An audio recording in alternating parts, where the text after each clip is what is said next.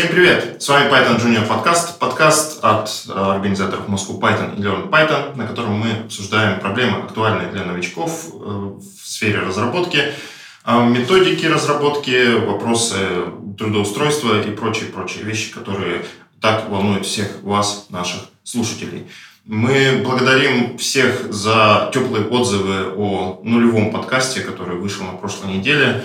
Мы ожидали этого, но, может быть, в несколько меньшей степени, чем э, мы получили это от вас, э, за что вам большое спасибо. Действительно, э, кажется, мы стали первым подкастом на русском языке о Python. Нас спрашивали, почему мы не сделали это еще 7 лет назад, когда, видимо, автор этого комментария был начинающим разработчиком. Но, к сожалению, вынужден сказать, что нашему сообществу всего 6 лет. Поэтому 7 лет назад мы физически ничего не могли сделать. А сегодня с нами в студии Григорий Петров, евангелист Moscow Python, технический евангелист Vox Implant, и преподаватели курсов Learn Python замечательная Злата Буховская и замечательный Алексей Штерняев. Меня зовут Валентин Домбровский, я евангелист и сооснователь Moscow Python. Ну что ж, друзья, мы с вами вышли в эфир э, практически э, из центра Москвы, да, Спасибо большое компании Vox лично Грише, за предоставленную студию для записи сегодняшнего подкаста. Офис Vox Implant находится неподалеку от Даниловского рынка, так что после записи подкаста мы пойдем вкусно перекусим обязательно. Но э, Россия, это не только Москва. Она э, Москва не резиновая, она не может э, вместить в себя все там, 150 миллионов человек, которые у нас живут в нашей стране замечательные. И вопросы э, типа, как найти э, работу разработ... разработчиком, если я живу за полярным кругом на исследовательской станции, где э, живет всего 100 человек, э, они как бы регулярно возникают. Да? Э, ну, и не только за полярным кругом, да, об этом мы сейчас э, тоже поговорим. А, так получилось, что сегодняшние наши гости что сегодняшние наши гости, оба, кстати, гости столицы, когда-то когда были ими гостями столицы. Кстати, ваш покорный слуга также приехал э, в Москву с Урала. Как единственный коренной москвич, я чувствую, что сейчас все начнут меня ненавидеть. Простите, ребята, я не нарочно. Наехали. И... За полярный круг. Да, вот. И э, вот об этом мы э, как и поговорим, да, о работе э, начинающим разработчикам за пределами Москвы, как вообще строить этот э, карьерный путь. А, кстати, если вдруг вам, э, дорогие зрители и слушатели э, нашего подкаста, покажется, что э, э Злата и Алексей это те самые люди, которые должны научить вас э, разработке на Python, Милости просим на наши курсы. Э, промокод Junior1 дает скидку на осенний и зимний набор наших курсов, соответственно, 10 и 11 набор наших курсов, скидка 10%. Итак, начнем с милых там. Начнем со Златы. Злата я представлю, прочитаю, что у меня здесь написано, извини, я не было времени выучить э, все замечательные регалии, которые у меня здесь описаны. Родилась и училась во Владивостоке. Уже в институте работала на компанию, писавшую софт для телефонов Motorola. После института поступила в школу анализа данных Яндекса. Переехала в Москву, стала стажером-исследователем Яндекс. Затем поработала в Островке, в Рамблере, доросла до тимлида. Кстати, Злата сейчас ищет себе новый интересный проект. А пока у нас как бы наши виртуальные телефоны в нашей студии, которых не существует на самом деле, пока они не оборвались от звонков HR, давай поговорим с тобой о том, как вообще начать э, работу э, программистом за аж сколько? За 7 тысяч, да? 7 тысяч? Или даже больше? 7 тысяч километров от Москвы, Наверное, представь. чуть-чуть побольше. Даже больше. 8 часов лет. 8 часов лета от Москвы и неделю на поезде. Да. В общем, в общем, в общем, там как вообще? Как там дела? Как ты смогла?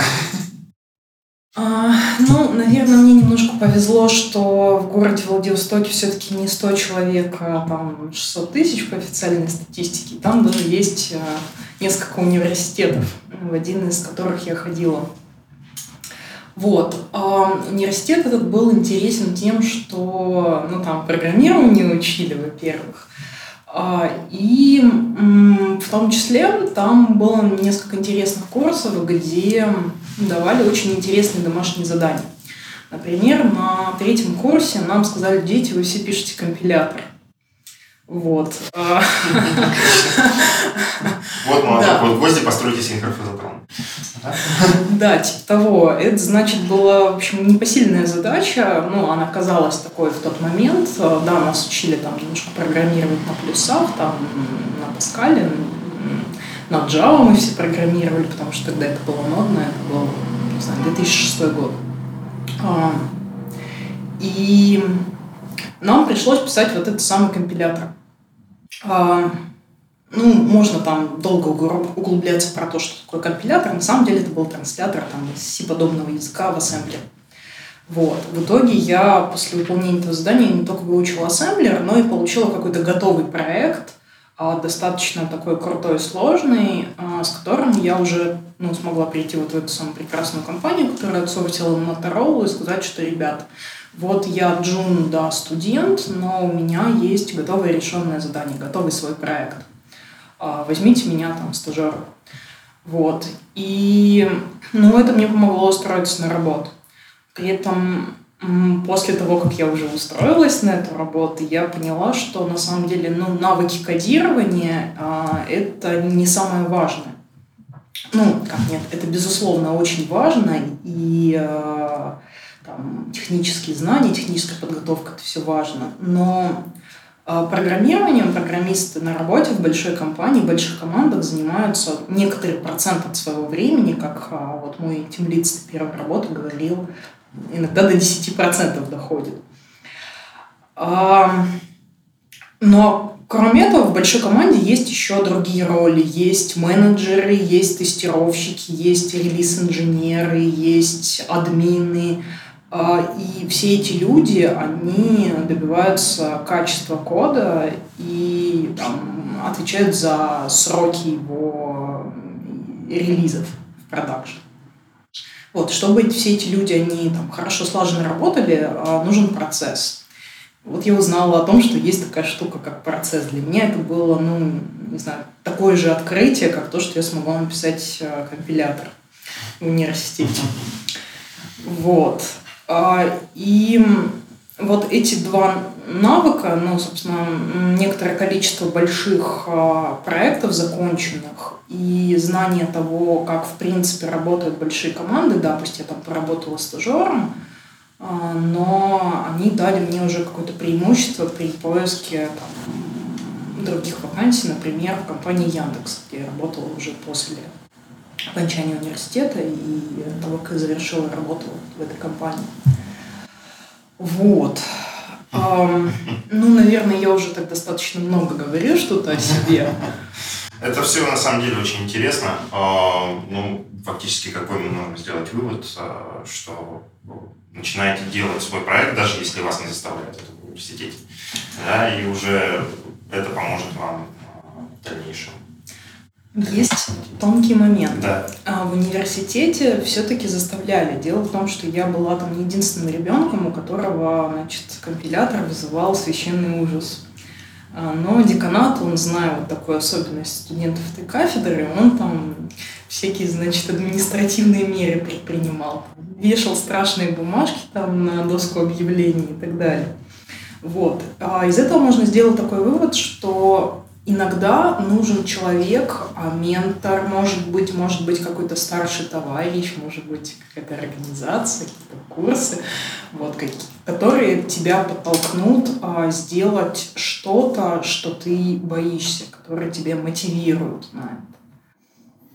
Ну, да, я не хочу уходить сильно глубоко в тему наших курсов, uh-huh. как мы уже сказали, но, в принципе, вы все прекрасно знаете, да, что наши курсы как раз они нацелены на такой род взаимодействия, когда есть куратор, который э, помогает э, студентам, собственно, ученикам делать свои проекты.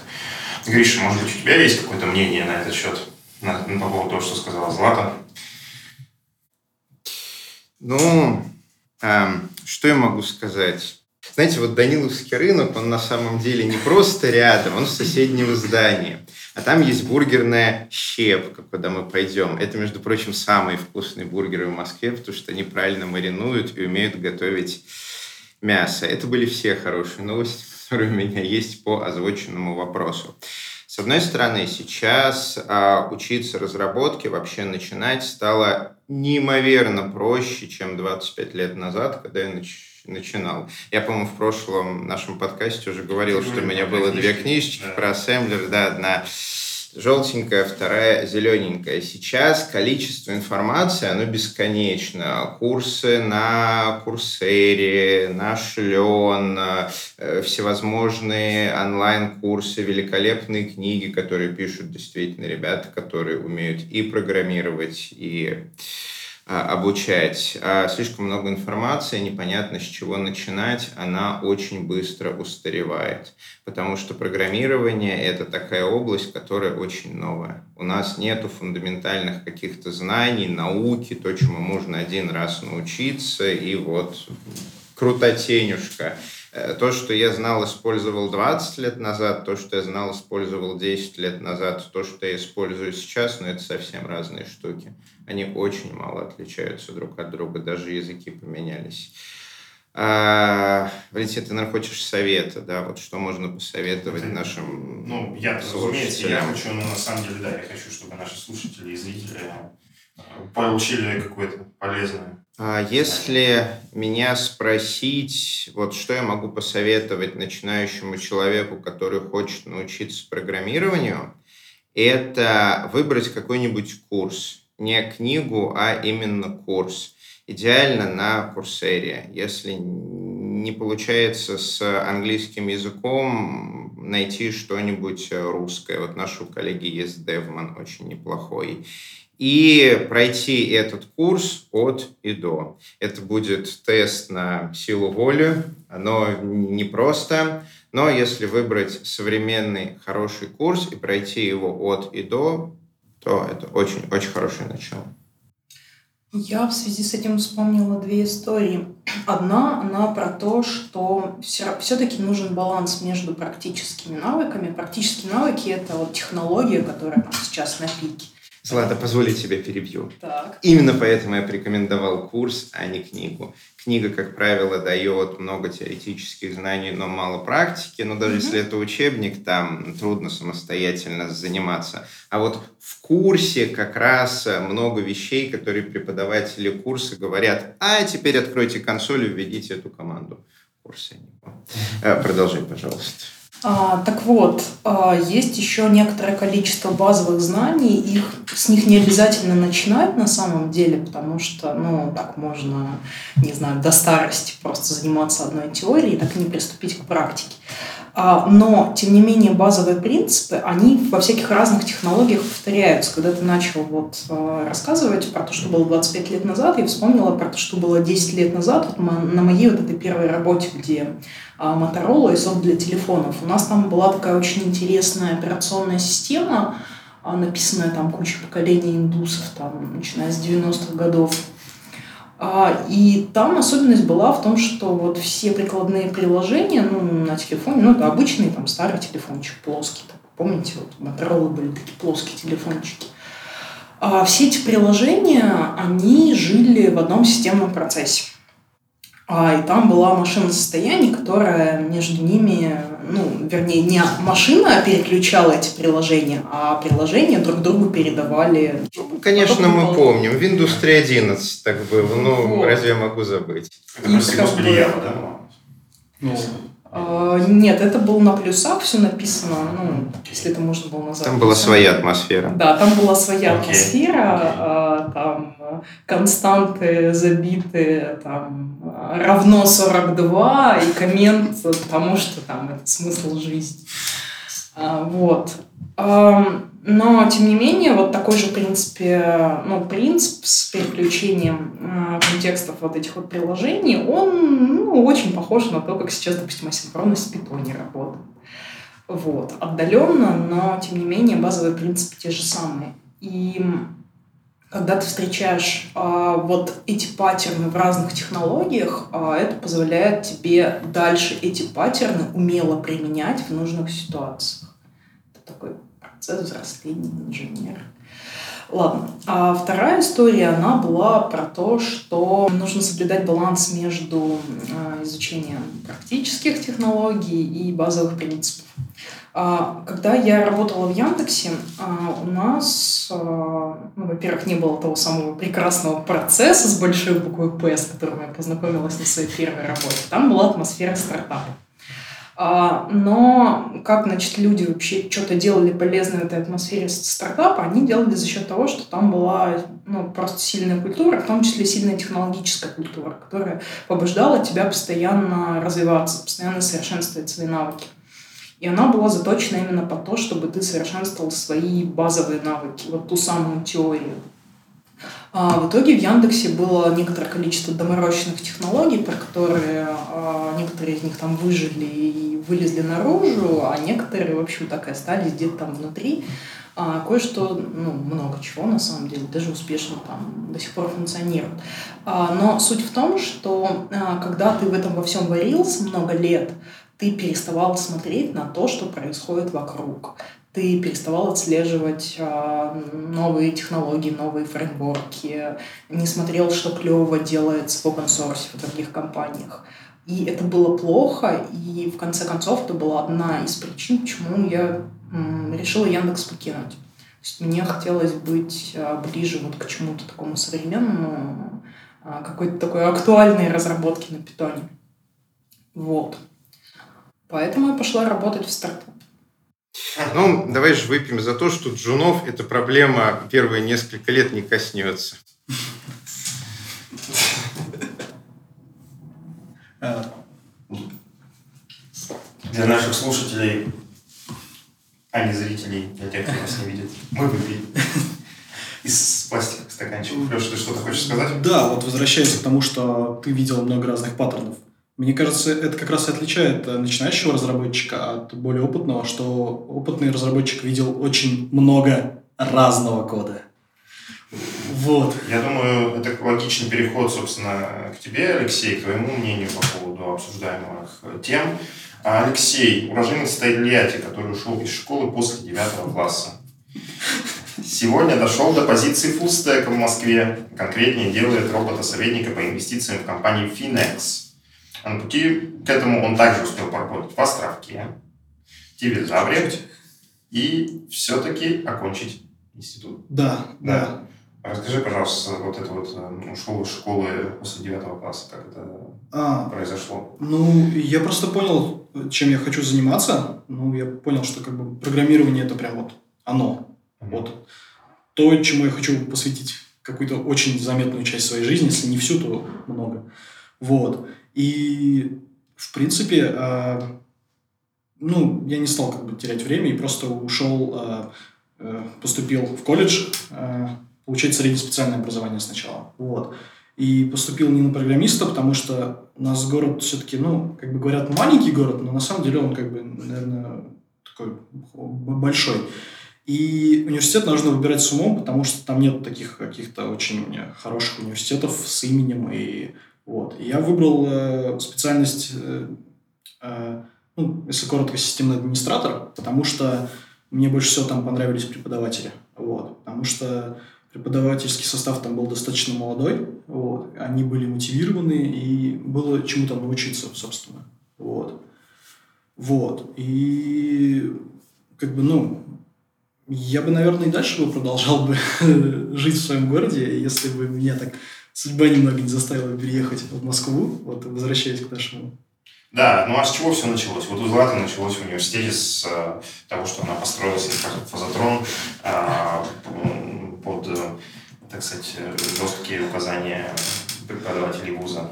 Что, с чего начался твой опыт разработчика? Началось все с маленькой веб-студии и программированием на PHP. вот. Ну, у многих из нас были эти да, было позорные, было. позорные года в нашей жизни. Да, да но да. Э, это было еще в университете, но я быстро одумался и ушел как бы в продуктовую компанию работать, в которой был там и продукт, и бизнес. но случился кризис, и пришлось, короче, им заняться аутсорсом. И тут я начал, как, ну, мы начали аутсорсить на США. Вот. И там тоже можно, и там тоже было много разного кода. А, собственно, а, Тут-то я, и, тут-то я сбился. Ну да, ну то есть фактически твой эм, опыт разработчика начался с таких, ну я даже не знаю, как сказать, более простых проектов, да? Да. А, в веб-студии на, на PHP. А, Гриша, как ты думаешь, это вообще вариант? Если вы Joom, начните разрабатывать сайтики на PHP. Ты нормалек, хороший язык, особенно сейчас я не раскрою страшного секрета, если скажу, что у нас э, в Оксе есть несколько пыхеров, э, которые делают э, юзер сайт бэкэнды, админки всякие. Во, неплохой язык. Не Python, конечно, но в своей нише нормалек. А потом уже можно и на Python да, переходить. Да, собственно, я так и сделал. Вот. А, Собственно, что меня побудило переехать в Москву? А, ну, это ряд каких-то семейных причин было, вот. Но, собственно, а, здесь я могу дать несколько советов по переезду, а если кто-то об этом задумался. Если вы сейчас хотите переезжать из своего небольшого города куда-то в город побольше, там Питер, Москва, там, может быть, еще какие-то города есть, вот, а, то ну, определитесь, зачем вам это. Если вы хотите просто побольше денег, а очень маловероятно, что вы их сейчас получите в Москве больше, чем в своем городе. Потому что сейчас как-то в данный момент у айтишников как-то все очень уравновесилось, вот, и в регионах можно тоже получать достойную зарплату. Ну, мне так кажется. Собственно, мои друзья из э, таких городов, как Ульяновск, Самара, э, Тольятти, э, они как бы это доказывают на своем опыте, вот. И как бы будучи средним программистом, там, медлом, например, можно как бы так же комфортно жить, так, как и в Москве. Вот, поэтому если это из-за денег, то вообще не стоит. Если вы хотите как-то развиваться более профессиональ, в профессиональном плане, да, там, участвовать в, каких- в каких-то сообществах, вот, э, выступать там на на конференциях. Ну, собственно, это можно делать и у себя в городе, но как бы живя в большом городе, это более комфортно делать. Вот. То за этим, да, стоит переезжать. Вот. Потому что, ну, как бы из-за денег это не стоит. Ну, не стоит переезжать, потому что та, ту небольшую прибавку к зарплате, которую вы увидите здесь, она, скорее всего, съест с аренды квартиры, да, вот, и такими бытовыми вещами разными. Хотите расти профессионально, можете задуматься о переезде в Москву. Но не факт, что это э, поможет вам сразу зарабатывать больше, чем вы зарабатываете сейчас. Зато можно будет точно прийти на Москву, Python, метапы, на другие интересные мероприятия. Это да. Ну, то, что да, движуха, движуха в Москве, это, конечно, полезно, в том числе для начинающих разработчиков. Да. Э, это естественно. Но, скажу честно, мы давно планируем развить наш э, портал Python.ru э, и превратить его в площадку для создания сообществ э, по всей России, чтобы среда, это вот это вот обучающее взаимодействие разработчиков между собой, она была везде. Но об этом, я думаю, мы поговорим в наших следующих выпусках. Алексей, с, а с какими еще трудностями может столкнуться начинающий, ну или даже продвинутый разработчик при переезде из более маленького города более крупный, скажем так? А, ну, в первую очередь, любой переезд это, наверное, ну, это стресс. Ну, и вообще смена работы – это стресс. Вот. А когда ты переезжаешь в новый город, меняешь работу, и еще тебе нужно, скорее всего, искать жилье, а, это тоже такой большой стресс у тебя по всей жизни. И продуктивность, наверное, падает на работе. Вот. И, ну, первый совет, наверное, хорошо бы вот э, вот эти три составляющих, их как-то а, отделить друг от друга, да, и от как, какую-то отложить на потом. Например, если у вас есть какие-то друзья или знакомые, там, первые месяц или два пожить у них и не думать о жилье. Жилье искать начать потом, да. Или а, работу найти еще будучи у себя в городе. Вот. Да, это вот хороший совет, потому что я ехала в Москву, у меня не было работы в Яндексе, я ехала просто вот учиться да. абстрактно. И потом меня, конечно, сильно напрягало. Там одна в большом городе, а работы нет, что делать не совсем понятно. А, но у меня, допустим, были позитивные случаи, когда я нанимала уже на работу к себе людей. У меня был один парень из Ярославля, которого мы взяли на работу по скайпу. А, он приехал, и ему было как-то супер легко, ну, то есть, ну, как супер легко. Кажется, что ему было легче, чем мне, допустим, он очень быстро влился да. и просто зажег. Скайп очень упрощает это, потому что сейчас почти каждое второе или первое интервью, оно по скайпу, и даже не только вот это первое ознакомительное, но и все остальные там и технические. Да и в 5 я тоже первое интервью делаю по скайпу. Да, вот, можно как-то хотя бы понять о человеке, какое-то первое впечатление составить. Вот. Поэтому ищите работу, наверное, еще будучи у себя. Вот. И, наверное, можно договориться с работодателем, если вы действительно подходите к компании, да, и компания по-любому согласится вас подождать немножко, или вы договоритесь, то, что вы будете поработаете какое-то время удаленно, и, ну, как бы все мы люди, и мы можем договориться, да, но только как бы, если вы это сделаете как бы честно, откровенно, ничего не будете скрывать и э, будете ну, так, вежливы, наверное, да, в своих разговорах, вот, в своих просьбах, то люди пойдут вам навстречу, и в этом нет ничего такого. Вот, поэтому... Поэтому вот. Поэтому вот, да, точка. Григорий, а вы Оксимплант э, был как бы, у вас опыт найма людей, которые переезжали из других городов? Э, был. У нас э, большая часть сотрудников из других городов. Тут ну, именно переехали именно работать.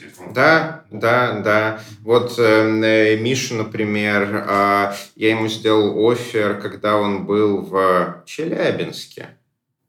Вот, э, сейчас э, наш крутой фронтенд э, подучился за почти 4 года. Суровый фронтенд. Суровый челябинский фронтенд.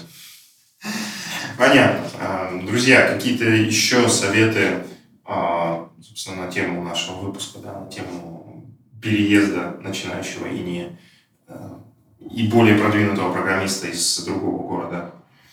А, мы решили, что да, нужно искать работу заранее, желательно какие-то варианты находить заранее, ехать сразу так сказать, на новую работу. Это будет гораздо лучше, чем ехать да. в никуда просто так. Просто так потусить в обществе Moscow Python. Лучше ехать сразу на работу и, и тусить в сообществе Moscow позволь, я тебя перебью и дам совет, как человек, который ну, довольно много нанимает разработчиков в вашем резюме и, главное, в вашем сопроводительном письме обязательно дайте понять, что для вас не столько важен город, сколько задачи, там, конференции и так далее. Потому что у многих компаний, которые нанимают людей из других городов, у нас есть страх – что человек рассматривает э, компанию как некую э, промежуточную точку э, для того, чтобы несколько месяцев в городе акклиматизироваться, затем перейти в Яндекс, там акклиматизироваться и потом в Европу. Вот. Мы этого боимся, поэтому если вы в сопроводительном письме объясните нам, что нет, это не так, ну или замаскируете, если это так, то шансы существенно возрастут. Да. Хорошо, большое спасибо. И спасибо за взгляд, так сказать, с двух сторон, с позиции а, нанимаемого и с позиции нанимающего. А, у нас в комментариях в прошлом выпуске мы просили а, наших а, зрителей на YouTube, а, чтобы они а, не стеснялись писать комментарии, и что в комментариях мы проводим психотерапевтические сеансы.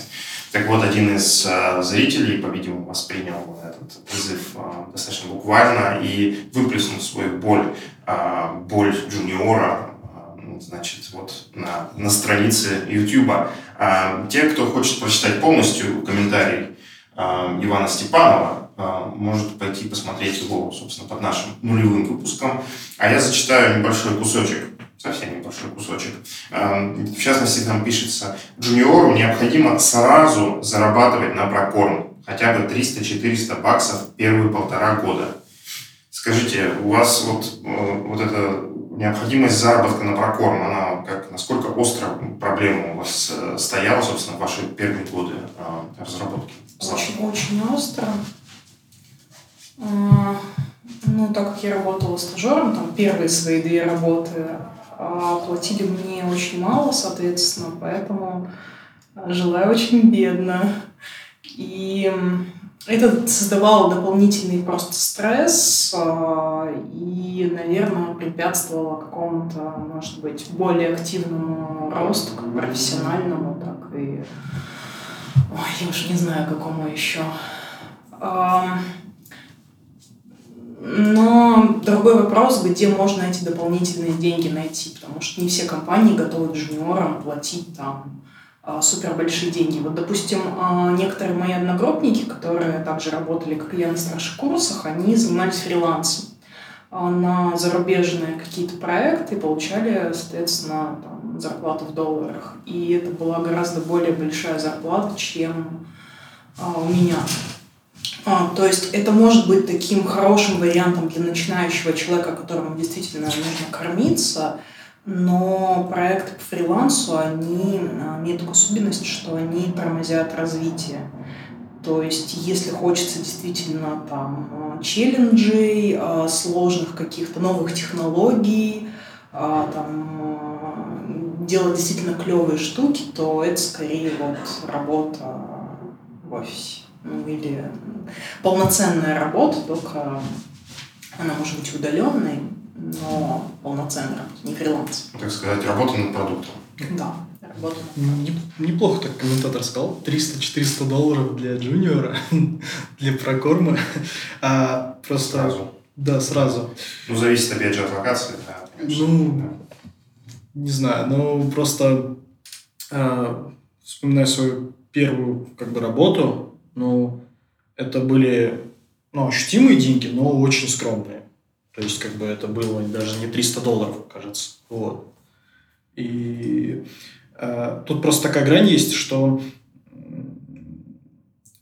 когда ты как бы, ну, уверен в своих даже небольших знаниях, а не очень хорошо обесценивать свой труд и как бы работать совсем бесплатно.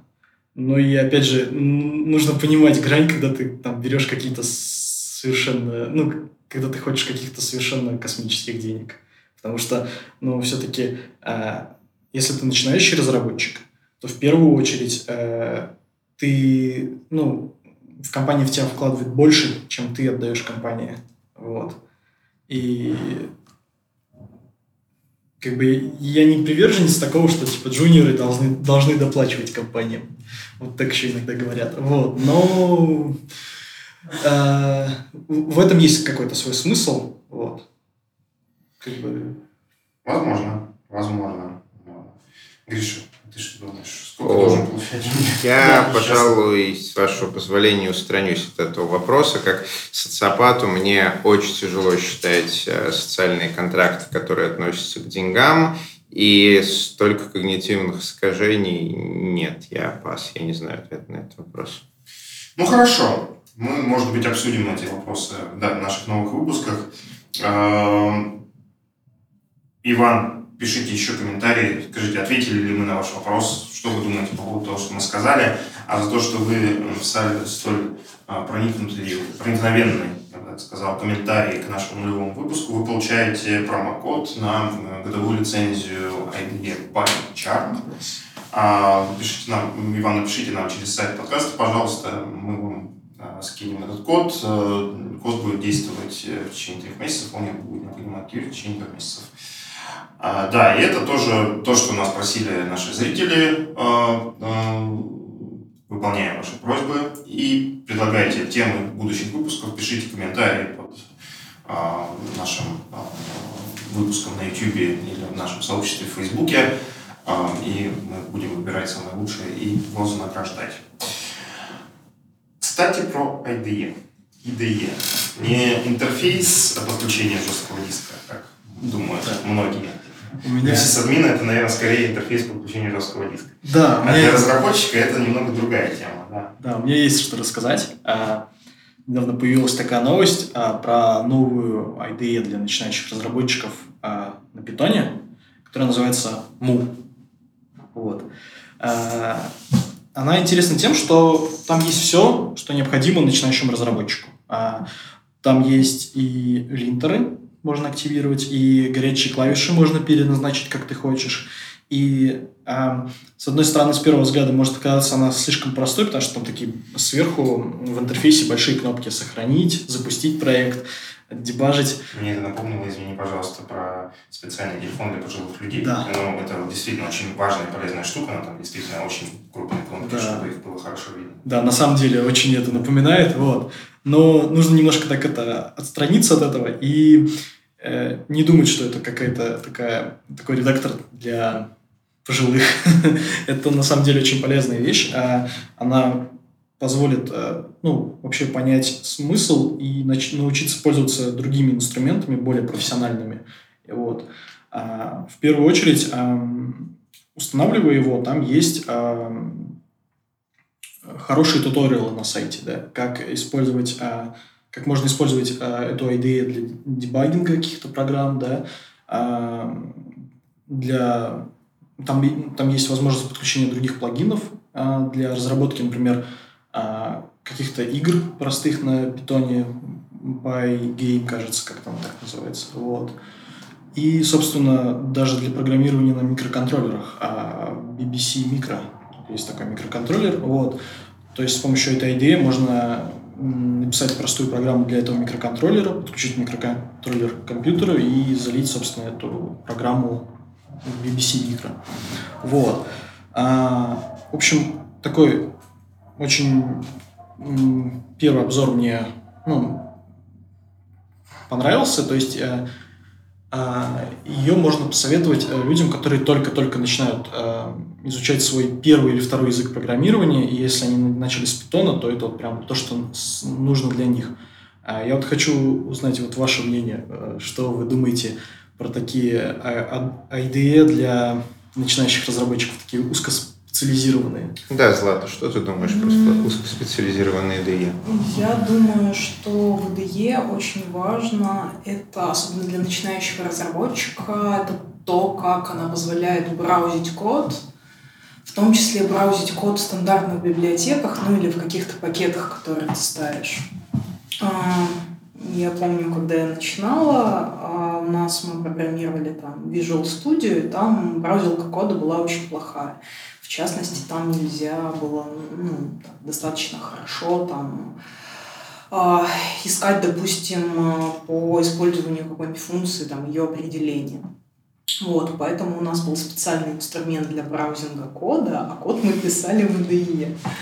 Вот. С тех пор, конечно, IDE стали более клевые, продвинутые, но, ну, допустим, вот почему я пересела на PyCharm с Vim для разработки на Python, потому что PyCharm позволяет а, хорошо, удобно браузить, код. С Vim это ну, немножко сложнее. Вот.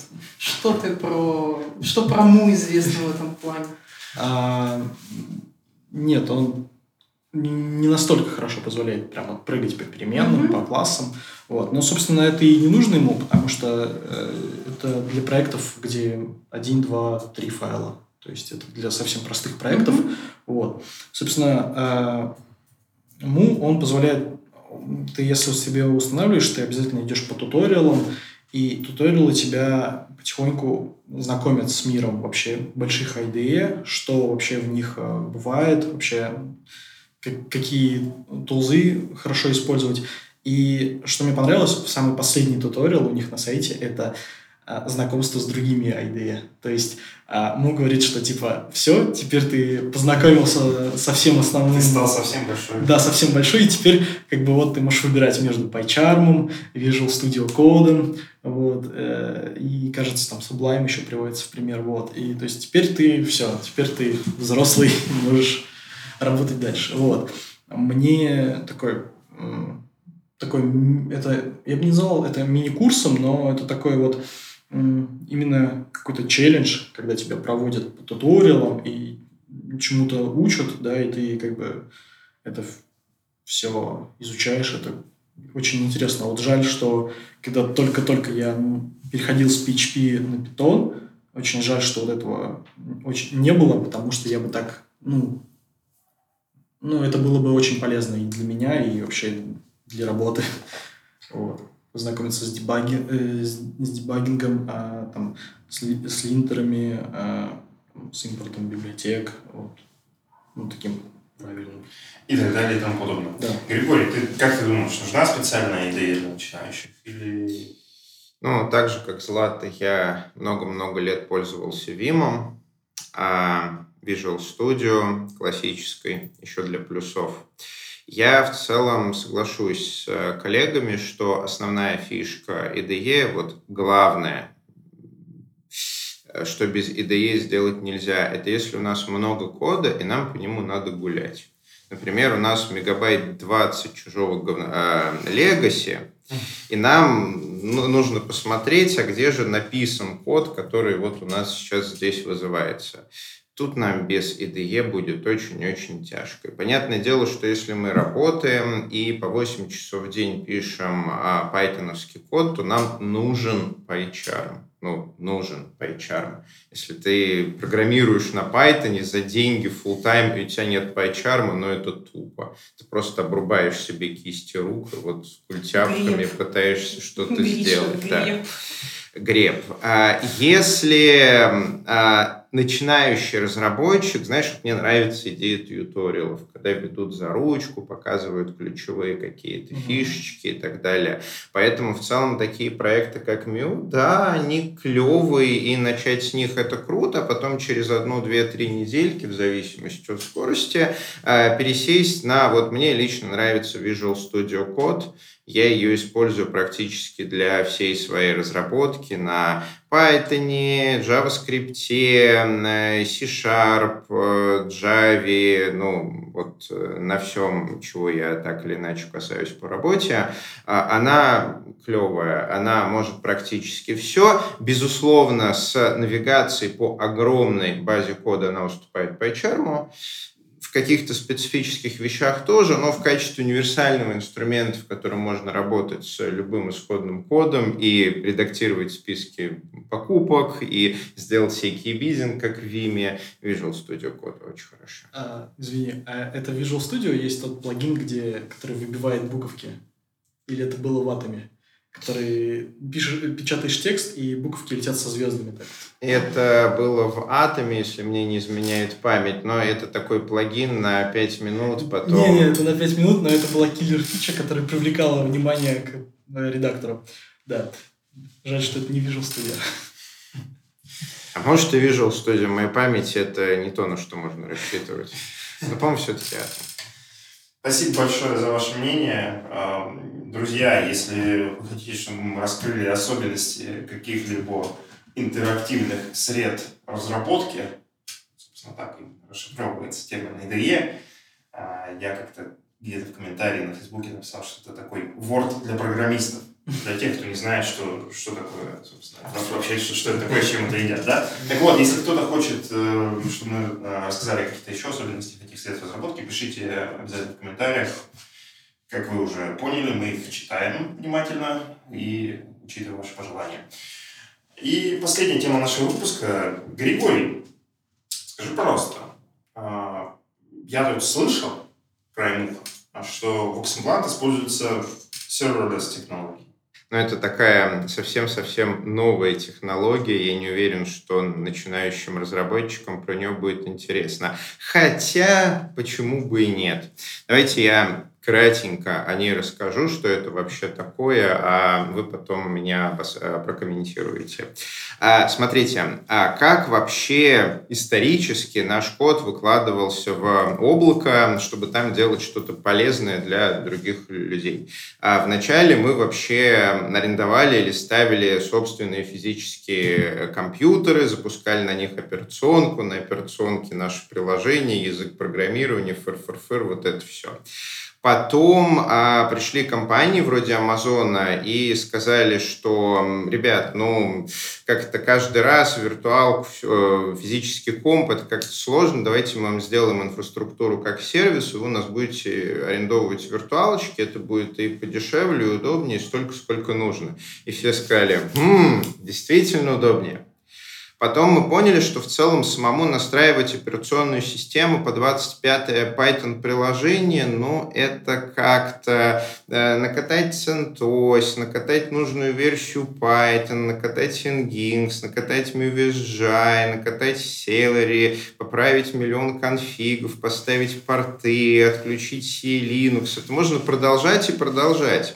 Поэтому пришли ребята вроде Хироку и сказали, ну, вы же делаете одно и то же. Давайте мы вот за вас сделаем и предложим вас платформ. А за сервис у нас все уже настроено, вы только отгружаете ваш Python код, и он у вас работает. Вот вы пишете mu VSGI совместимое Python предложение, просто репозиторий к нам свой пушите, а мы его разворачиваем в инфраструктуру, масштабируем за вас. И все работает как часы последние несколько лет а, набирает а, моментум а, продолжение этой идеи, так называемой серверлес технологии, когда нам уже не нужно пользоваться каким-то фреймворком и писать приложение. Мы можем писать функции по одной. То есть как на самом деле работает э, Vox Implant, э, Lego для разработчиков, э, чтобы создавать телефонные решения. Пользователь заходит в админку, смотрит, говорит, о, я хочу, чтобы у нас перед колл-центром стоял робот и интервьюировал. А арендует номер, потом говорит, М, по всем звонкам на этот номер выполняй JavaScript код и открывает прямо в э, нашей облачной админке маленький такой IDE и пишет там одну JavaScript функцию handler, которая будет вызвана при входящем звонке. Прямо в этом JavaScript фидогачит, что синтезировать звонок такой-то текст, распознать ответ. Если ответ похож на такой, то соединить с колл-центром. А если похож вот на такой, то соединить с нужными менеджерами. А если пользователь там 5 нажал или у него такой номер, то соединить сразу с генеральным директором. Нажимает Save, звонит как номер, и у него все работает. То есть ему не надо не то, что сервер, не то, что ноду приложения. Ему надо писать одну JavaScript функцию. А наша платформа под капотом все сделает. А используем мы там ноду, не используем мы там ноду, это тоже наше дело. Ну, не используем, конечно, но это так. А, и serverless, а, оно сейчас используется как?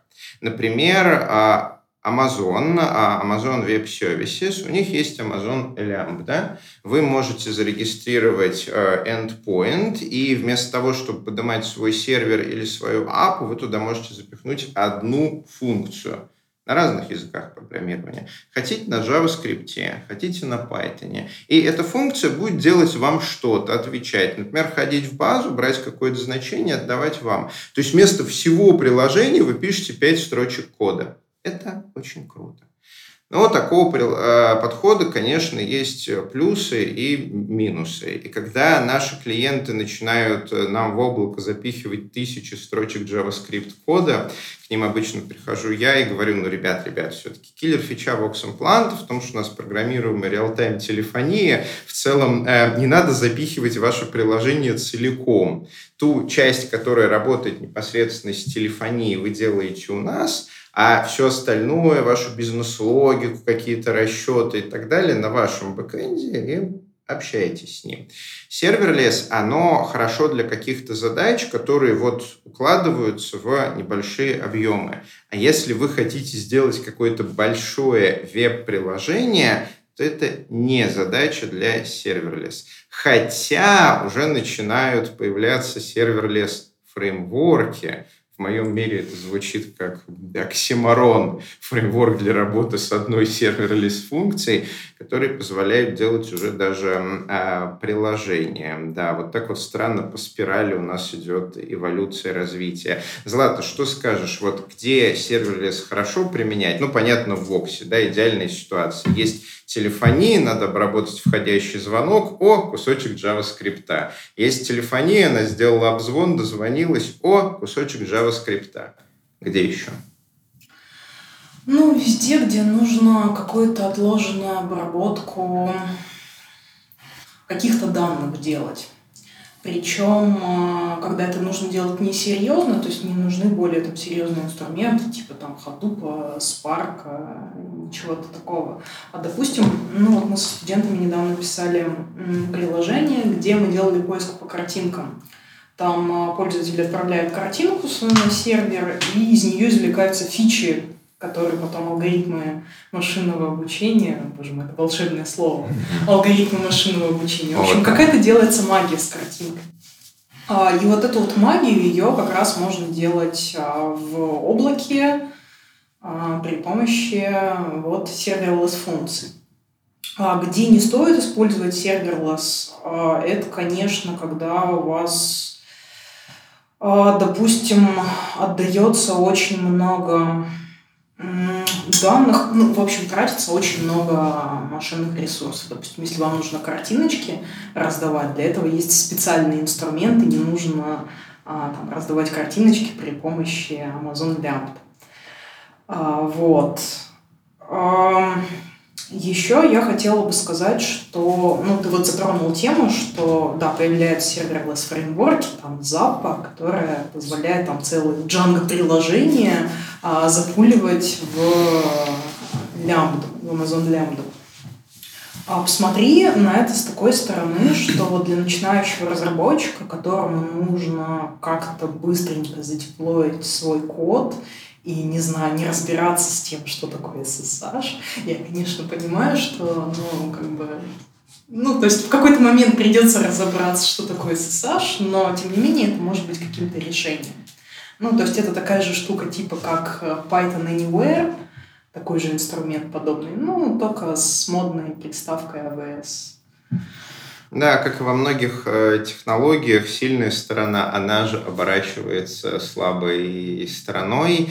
Скажи, Алексей, а вот вроде у тебя была какая-то интересная история, когда проект, который начинался как serverless, вырос до таких э, размеров, что пришлось его снова запихивать в приложение. Да, а насчет вот именно, что ты правильно сказал, проект вырос, а команда не выросла. Она осталась такой же небольшой, там 4 человека, а проект вырос до того, что у нас там появилось э, больше пяти там, с десяток микросервисов. И самое больное, что они обновлялись. Их нужно было обновлять. Людей как бы все меньше, сервисов все больше, они все сложнее и, больше, и то есть это получается уже не микросервис, а макросервис. И э, было очень много боли. Э, в общем, в итоге мы все слили в один монолит, и с монолитом стало намного хорошо, лучше. Просто э, микросервис, э, ну, микросервисная архитектура вообще и serverless, они, наверное, хорошо, и хорошо использовать в больших компаниях, где много разработчиков, где на каждый такой микросервис или на э, какой-то набор лямбд есть отдельная команда из четырех там, человек. Вот. А когда у вас на самом деле стартап и не очень много разработчиков, тогда делайте монолит и лучше, наверное, вообще даже об этом не, не запариваться. Еще я вот хотел сказать про э, фреймворки для лямбд. Конечно, в этот фреймворк можно запихнуть Django. вот. Но, как мне показалось, э, из небольшого опыта работы с такими фреймворками, они в первую очередь нужны для того, чтобы э, твой код э, как-то так очень хорошо упаковать в такое, э, ну, там, в контейнер, в частности, а, и этот один контейнер э, куда-то запульнуть. То есть это не какой-то фреймворк, как вот Django или Flask, который там тебе позволяет прям вот а, очень, ну, дает какие-то тебе дополнительные тулзы, а как-то все-таки именно э, фреймворк... Средство для борьбы с serverless, так это назовем. ну, можно, да, наверное, и так назвать. Вот. Собственно, вот такая история, что очень э, хорошо часто использовать какие-то простые решения, реляционные базы данных, э, монолиты и какие-то стандартные библиотеки. Кстати, я только что вспомнил, что тот serverless, с которым наверняка буквально сразу познакомятся все начинающие разработчики. Это всякие JSFiddle и прочие онлайн-тулзы, которые позволяют попробовать код. HTML, CSS, JavaScript, Python, даже не устанавливая ничего на своей машине. Вот это классический пример serverless, когда у тебя даже файла как такового нету, просто есть окошко и класть сюда.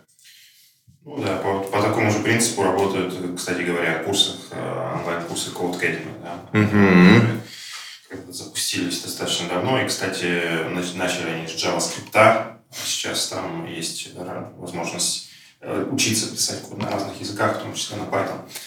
Ну что ж, э, друзья, э, serverless или нет, монолит или микросервисы, Django или Flask, фреймворки или не фреймворки. В общем, Начинайте с чего проще. Vim или Visual Studio. Vim или Visual Studio, или PyCharm, или Mu. Да, все, все, эти, все эти темы, э, вопросы на все эти темы вы можете писать в комментариях, можете высказывать э, свое мнение а, в комментариях у нас на YouTube или в нашем сообществе в Фейсбуке. А, Мы будем рады их прочитать и обсудить в наших следующих выпусках. А, С вами были а, Валентин Домбровский, сооснователь евангелист Moscow Python, Григорий Петров, евангелист Moscow Python, технический евангелист сервиса Vox Implant и преподаватели а, курса Learn Python а, Злата Буковская и Алексей Шкорняев. Это был подкаст, первый выпуск подкаста Python Junior подкаст, подкаст, где мы обсуждаем вопросы, насущные вопросы для новичков в сфере разработки на Python. Подписывайтесь на, нас, на наш канал, ставьте лайки.